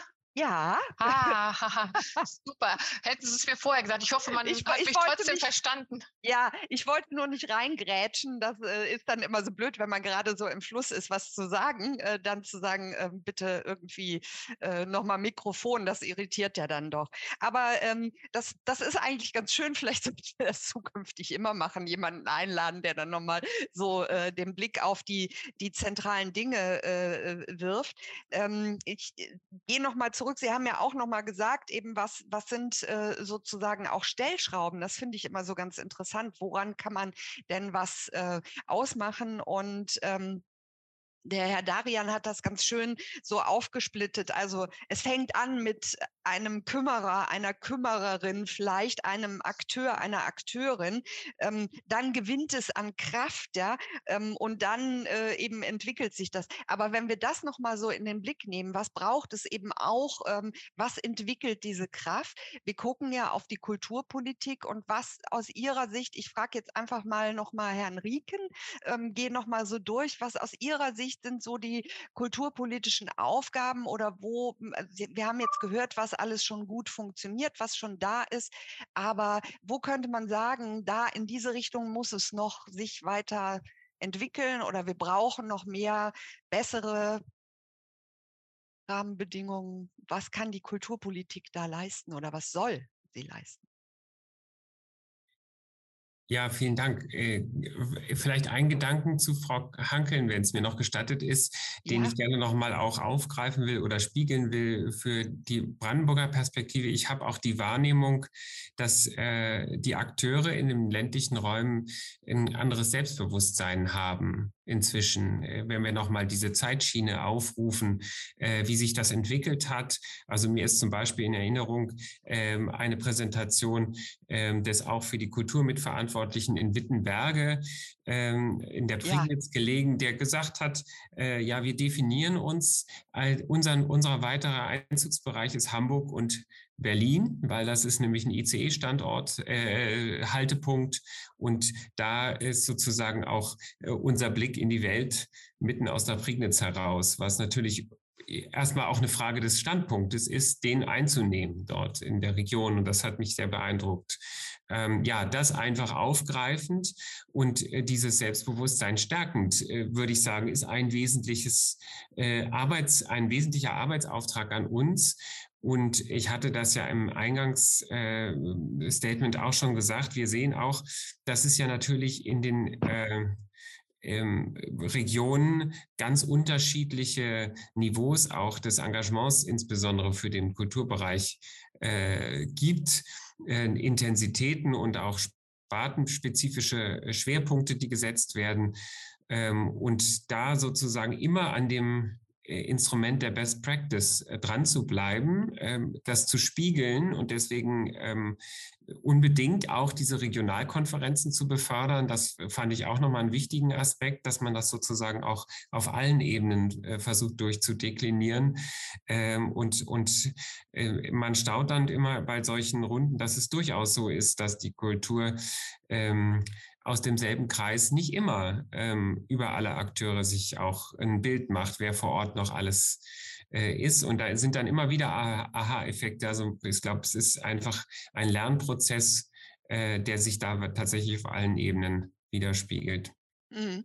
Also Wittenberge ist ja auch ein spannendes Konzept, wie das funktioniert hat, wie man da so ein Saatkorn im Grunde genommen aufgehen sieht. Ähm, das äh, finde ich auch, ähm, wie hieß das, Summer of Pioneers, ja. ne? war, glaube ich, der, der, der Beginn davon. Ähm, Bevor ich Ina auch noch mal ähm, mit äh, ins Boot holen will, äh, es kamen jetzt einige ganz dezidierte Fragen zu Trafo, Herr Darian. Da müssen Sie jetzt mal eben sagen, also einmal, wann gibt es eine Neuauflage? Wie geht es nach 24 mit Trafo weiter? Wird es neue Regionen geben?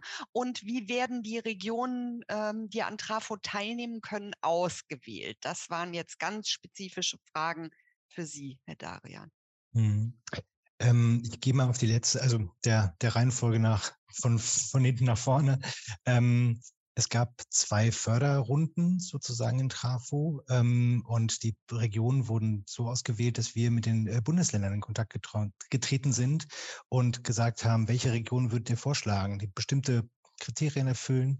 Ähm, mit äh, äh denen, äh, die wir dann unterstützen in der Entwicklungsphase, um ein Konzept zu erstellen. Und dann wurden quasi daraus äh, die Regionen ausgewählt durch eine Jury. Das war so das Verfahren, ähm, wo wir auch im Grunde ähm, äh, Partner für, im Programm natürlich gesucht haben. Einmal die Bundesländer und einmal dann die regionalen Vertreter, die, die Kommunen, die Landkreise.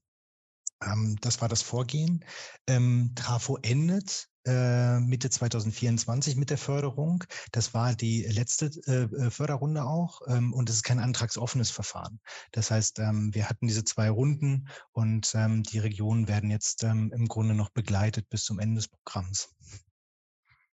Also das äh, ist auch das Schicksal vieler Programme, dass die für eine gewisse Laufzeit äh, gedacht sind und Anschub. Und Sie haben ja schon auch deutlich gemacht, Entwicklungszeit und dann äh, Umsetzungszeit.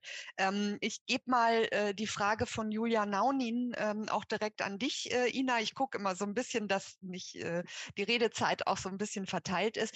Also es geht um die Vernetzung, ja, und sie fragt eigentlich alle ReferentInnen, wer betreibt Vernetzung Umsetzung in den NRW- und äh, Brandenburg-Programmen langfristig, eher die geförderten Einrichtungen, Communities und wie gut ist das personell durch die Programme äh, unterstützt. Wenn ich Samu Darians Ausführungen richtig verstanden habe, betreibt äh, Trafo diese Vernetzung zentren und komplementär zu den Playern in der Region. Aber Ina, vielleicht kannst du noch mal ähm, auch aus deiner Erfahrung, Vernetzung, was äh, eben bei Dritte Orte, was, was da äh, eben auch so ein bisschen ähm, von den Akteuren wie funktioniert hat? Ja, also für das Programm selber äh, gibt es ja, wie Frau Hankel gerade schon sagte, das Programmbüro, das dafür sorgt, dass unter den Projekten selber eine Vernetzung funktioniert und da ähm, Anlässe geschaffen werden, sich zu treffen ähm, von diesen 26 Projekten und sich austauschen und den Know-how-Transfer einfach herzustellen, weil etwas, was ich selber ähm, bewerkstelligt habe, muss der andere sich nicht noch ausdenken oder äh, vielleicht leidvoll versuchen und scheitern. Äh, scheitern ist ausdrücklich erlaubt, aber trotzdem macht dieser Know-how-Transfer ja oft Sinn. Oder wenn man zum Beispiel ein, ähm, eine Nutzungsordnung formuliert hat, dann stellen unsere dritten Orte die auch gerne den anderen zur Verfügung, weil man sich die nicht äh, sozusagen selber zusammensuchen muss. Ähm, aber ich habe die Frage auch so verstanden, dass es darum geht, wie kann man vor Ort Vernetzung schaffen.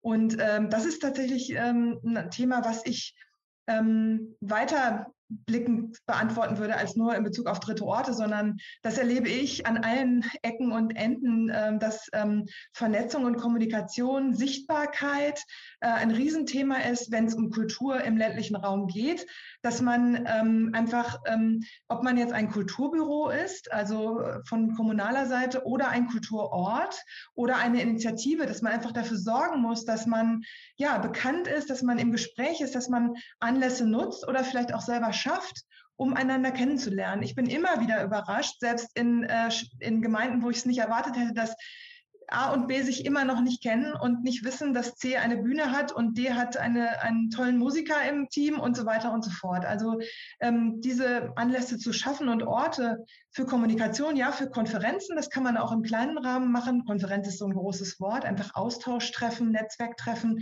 Das ist das A und O, wenn man Kultur in der Fläche ähm, ähm, bewerkstelligen will. Und wenn ich jetzt Fläche sage, ist das schon ein Stichwort, das ähm, auf Herrn Dr. Rieken zurückgeht.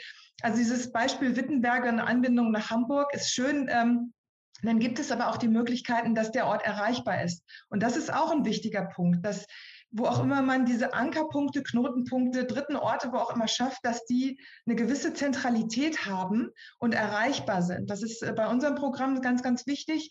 Ähm, aber ähm, ist natürlich in, äh, wir haben in NRW auch Flächenkommunen mit 93 Stadtteilen. Ähm, wie will man das da bewerkstelligen? Es muss irgendwie eine Erreichbarkeit oder eben ein aufsuchender Ansatz dann umgesetzt werden, um Kultur im ländlichen Raum äh, zu realisieren. Mhm. Und was ich noch ergänzen möchte, ist, ähm, Anlässe und Orte schaffen ähm, ist das eine. Und dass ich dann aber, egal ob ich ein Mitarbeiter einer ähm, Kulturverwaltung bin oder einer Kultureinrichtung, dass ich auch signalisiere, ich bin offen dafür zu kooperieren, ich bin neugierig auf Partner, auf Ideen von anderen und ähm, ich bringe meine Ressourcen und meine Energie und Zeit gerne ein, um gemeinsam irgendwie eine Projektschmiede sozusagen zu werden oder eben ein Ort, wo man sich ähm, regelmäßig treffen kann. Das finde ich ganz, ganz wichtig. Und da kann man alles nutzen, was man hat. Ähm, äh, über alle Kanäle sollte man das mhm. möglichst auch äh, versuchen zu signalisieren, weil das müssen die Leute ja wissen.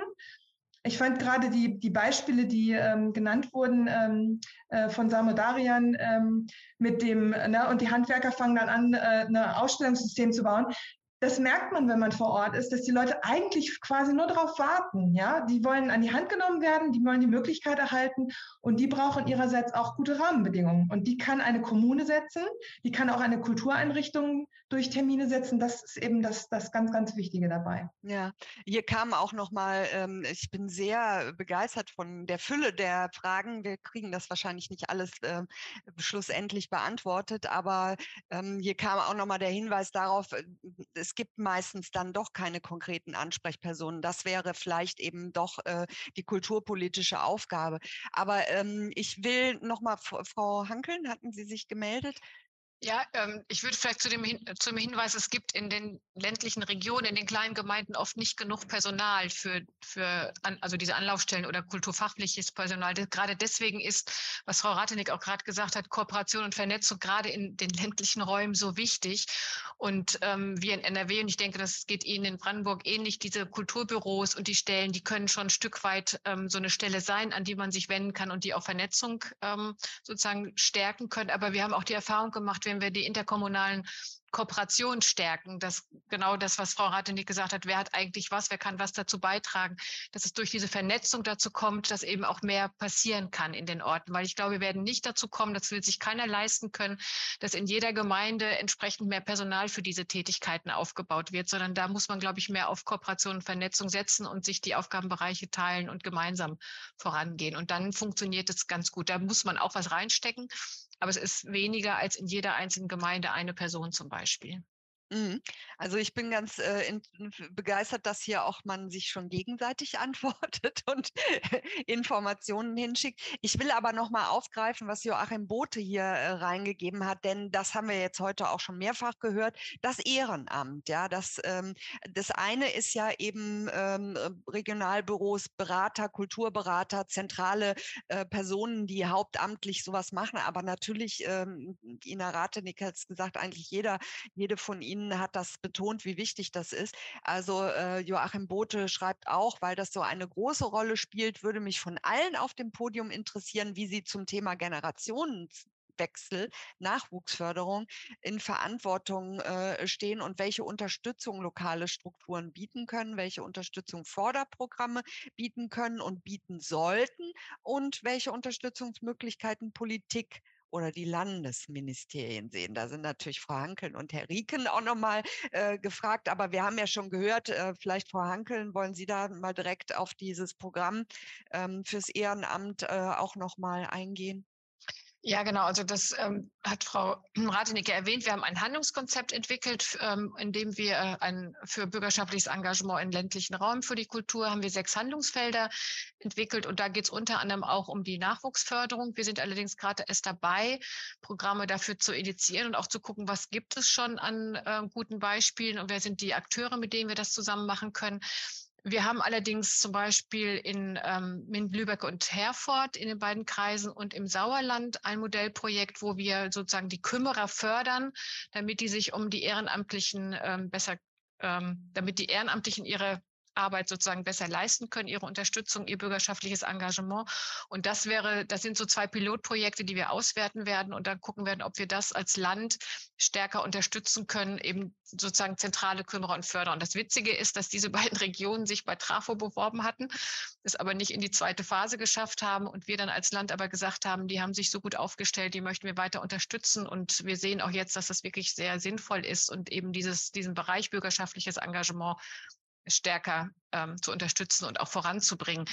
Es würde den Rahmen sprengen, jetzt über das Handlungskonzept zu sprechen, aber vielleicht kann man das an anderer Stelle mal tun. Und wir freuen uns da sehr, das ist auch im partizipativen Prozess entstanden, da weiter mit den Akteuren zu agieren, damit wir wissen, wie wir sie am besten unterstützen können. Ja, Herr, Herr Darian. Ja, danke. Vielleicht kurz diesen, diesen Exkurs aufnehmend von Frau Hankeln. Ähm, äh, äh, genau, äh, das ist nochmal ein Beleg oder ein, ein, ein Hinweis darauf, dass ähm, auch Anschübe von Prozessen tatsächlich vor Ort dann funktionieren können. Also das waren zwei Regionen, die betraf der Entwicklungsphase da waren und die haben tatsächlich diese, diesen, diesen Anschub genutzt und dann äh, mit ihnen gemeinsam das weiterentwickelt. Also das nochmal so ein kurzer Hinweis, weil Prozesse fördern heißt ja auch immer ein bisschen ins Offene reingehen. Man weiß nie ganz genau, was raus wird, aber das sind so Belege, die wir sammeln, wo man sieht, dass solche Anschübe funktionieren. Ähm, ich wollte auch noch auf den zweiten Punkt von Frau Hankeln eingehen, ähm, weil es so ähm, äh, äh uns immer wieder, äh, ähm, äh, wir immer wieder sehen, dass äh, die Zusammenarbeit, Kooperation von Ehrenämtlern, bürgerschaftlichem Engagement mit Institutionen im Grunde, also muss man ja immer wissen, für alle bringt es mehr Arbeit. Beteiligung und Beteiligungsorientierung und sowas bringt mehr Arbeit. Und da muss man mal gucken, wie sind die Strukturen, wie sind die Rahmenbedingungen, wer kann sie schaffen, dass diese Arbeit tatsächlich funktioniert. Das heißt, von Ehrenämtlern müssen auch bestimmte organisatorische Sachen weggenommen werden, weil sie sich sonst nicht einbringen können in Netzwerke und so weiter. Und deswegen ist diese Position Kümmerer, Netzwerkstelle oder sowas so zentral.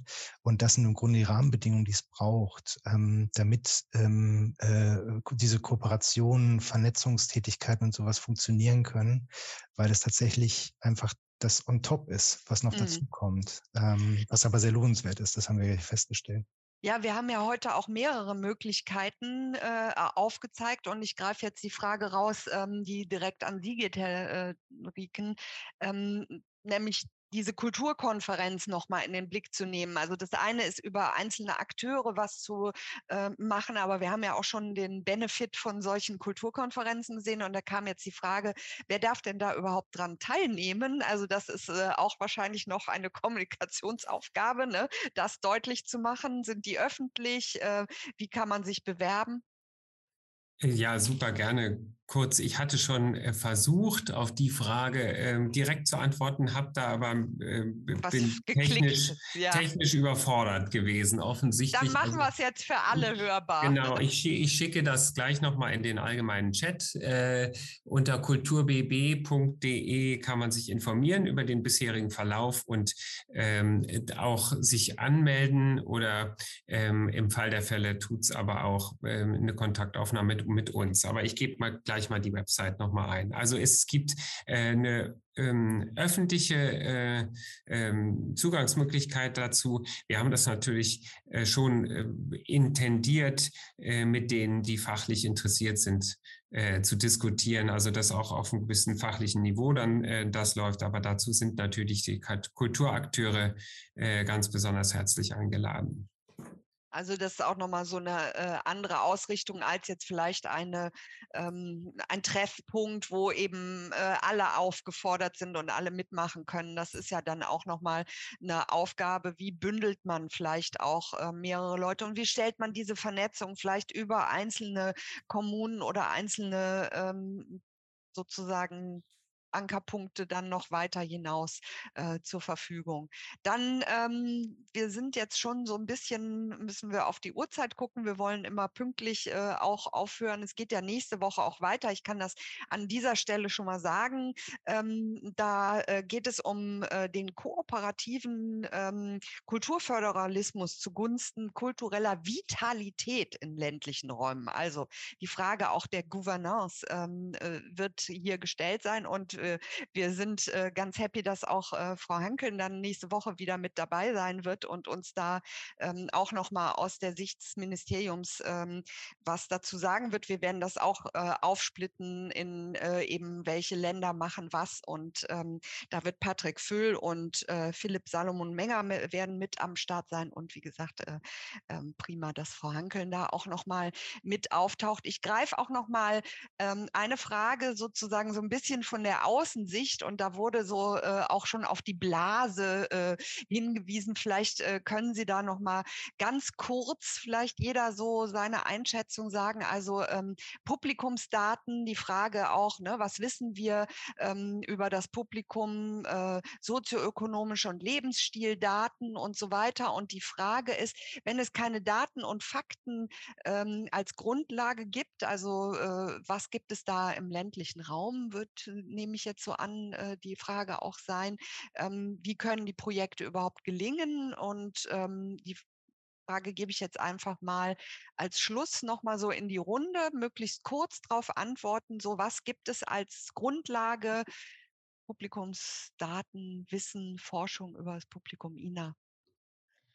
Also ich möchte nicht so direkt darauf antworten. Also das Programm Dritte Orte wird äh, aktuell gerade evaluiert und wir werden dort sowohl äh, die Projektmanager und Leiter ähm, und die Ehrenamtlichen direkt am Projekt befragen, aber auch eine Nutzerinnenbefragung durchführen. Also ein bisschen Zeit noch, dann haben wir da Antworten zu. Ich finde aber ähm, tatsächlich, wenn ich jetzt mal an, den, an die ländlichen Räume denke und teilweise doch eher auch dörfliche oder kleinstädtische Strukturen, dann finde ich es für solche ähm, ähm, Konstellationen viel wichtiger, einfach miteinander ins Gespräch zu kommen. Und das erlebe ich und kriege ich immer wieder mit von den Projektmanagern, dass ähm, sie am weitesten bringt, auf einer Veranstaltung, am Würstchenstand oder am Feuerplatz oder beim Konzert mit Menschen ins Gespräch zu kommen darüber, was sie interessiert und was sie vielleicht nicht interessiert und was sie für Vorlieben haben und was nicht. Und dann filtern sich nämlich aus diesen 10, 15, 20 Gesprächen letztendlich ein oder zwei Leute raus, die irgendwie hängen bleiben an diesem Ort, weil sie das toll fanden, was sie erlebt haben. Also wenn ich jetzt über die dritten Orte spreche oder Ankerpunkte und die irgendwie Interesse dann auch einbringen können, weil ich dann signalisiert habe, ich bin sehr offen dafür als ähm, mhm. Projektmanager hier. Und ähm, darüber kann ich dann äh, ganz andere Menschen mit ganz anderen Interessen ähm, anwenden. Und natürlich ist es auch schlau, in seiner, haben wir mal gesprochen, Netzwerkarbeit mit Multiplikatoren zusammenzuarbeiten, die einen nochmal in andere Bubbles bringen, als ich sie bin. Ich als Biodeutsche mit migrantischen Communities, mit Zugewanderten, was auch immer, ähm, oder auch einfach einer anderen Altersklasse. Mhm. Mhm. Ähm, ja. ja, und das ist tatsächlich vielleicht auch ein Schlüssel zu der Frage, die eben da war, wie schaffen wir den Generationenwechsel? Ein Satz noch, ähm, indem wir auch miteinander bekannt werden, ja, und indem natürlich auch derjenige, der seine eigene Institution vertritt, einen gewissen Transformationswillen mitbringt, dem gegenüber, der vielleicht Interesse hätte, aber nicht 100 Prozent, so wie es jetzt gerade ist, auch ins Gespräch zu kommen, wie kann es denn gehen, dass du dich engagierst. Eigentlich äh, das alles nochmal sehr schön äh, auf den Punkt gebracht. Äh, von den anderen, wer mag das vielleicht noch ergänzen oder da auch nochmal einen Gedanken dazu beitragen, Frau Hankel?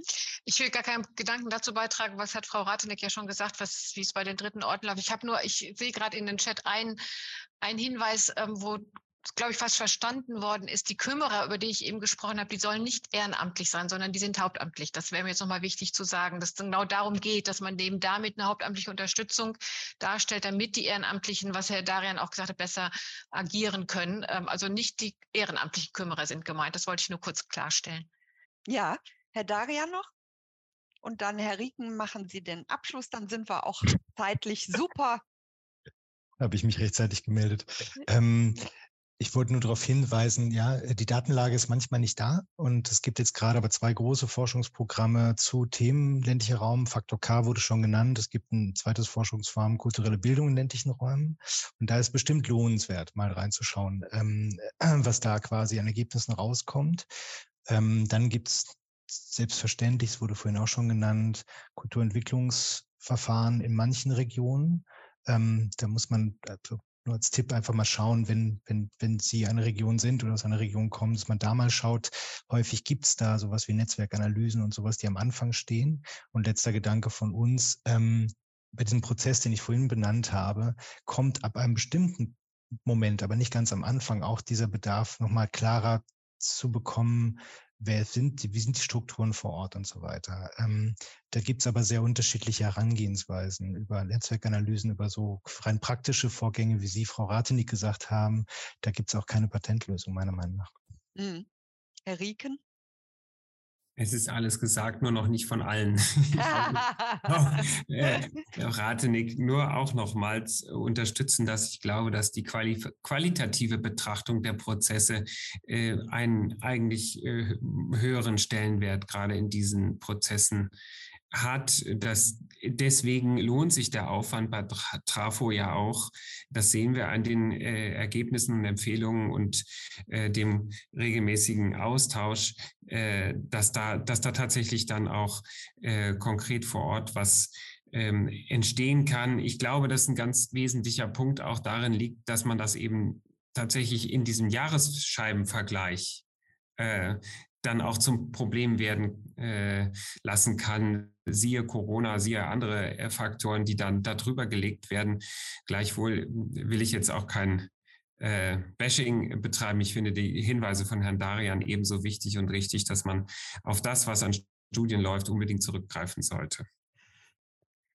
Also wir haben auf jeden Fall jetzt den Auftrag, das auch noch mal tiefer äh, zu bohren und uns da ähm, auch so ein bisschen, wir haben ja angefangen, einen Überblick zu haben und auch mal überhaupt über Begrifflichkeiten zu reden. Ähm, und das hat äh, wunderbar äh, funktioniert. Ich darf mich ganz herzlich bedanken bei Ina Ratenig, Samo Darian und Philipp Rieken für die Inputs und herzlichen Dank, Frau Hankeln, dass Sie noch mit hier aufs Podium gekommen sind. Wie gesagt, nächste Woche geht es dann weiter. Ich freue mich, wenn äh, alle, die heute dabei waren oder viele davon auch nochmal wiederkommen, weil das ist eigentlich ganz schön, wenn man so diese Reihe auch äh, mit durchmacht. Bin total begeistert von vielen Input. Äh, sorry, dass wir nicht alle Fragen jetzt äh, aufnehmen konnten, aber doch ein Großteil haben wir jetzt hier auch nochmal in der Diskussion live beantwortet. Ähm, gerne auch nochmal im Nachhinein die äh, auf dem Podium Sitzenden, die sind ja auch ansprechbar, auffindbar im Netz, wenn da nochmal gezielte Nachfragen sind. Wir werden die Präsentationen auch ähm, zur Verfügung stellen, dann auf der Webseite, vielleicht auch mit all den Links, die wir da jetzt schon, die ich äh, in den Chat gestellt habe, dazu tun. Und äh, so gehen wir dann weiter voran und kümmern uns weiter um die Rahmenbedingungen für Kultur im ländlichen Raum. Das war heute der Auftakt und ich freue mich auf alles, was da noch kommt. Herzlichen Dank, schönen Abend in die Runde.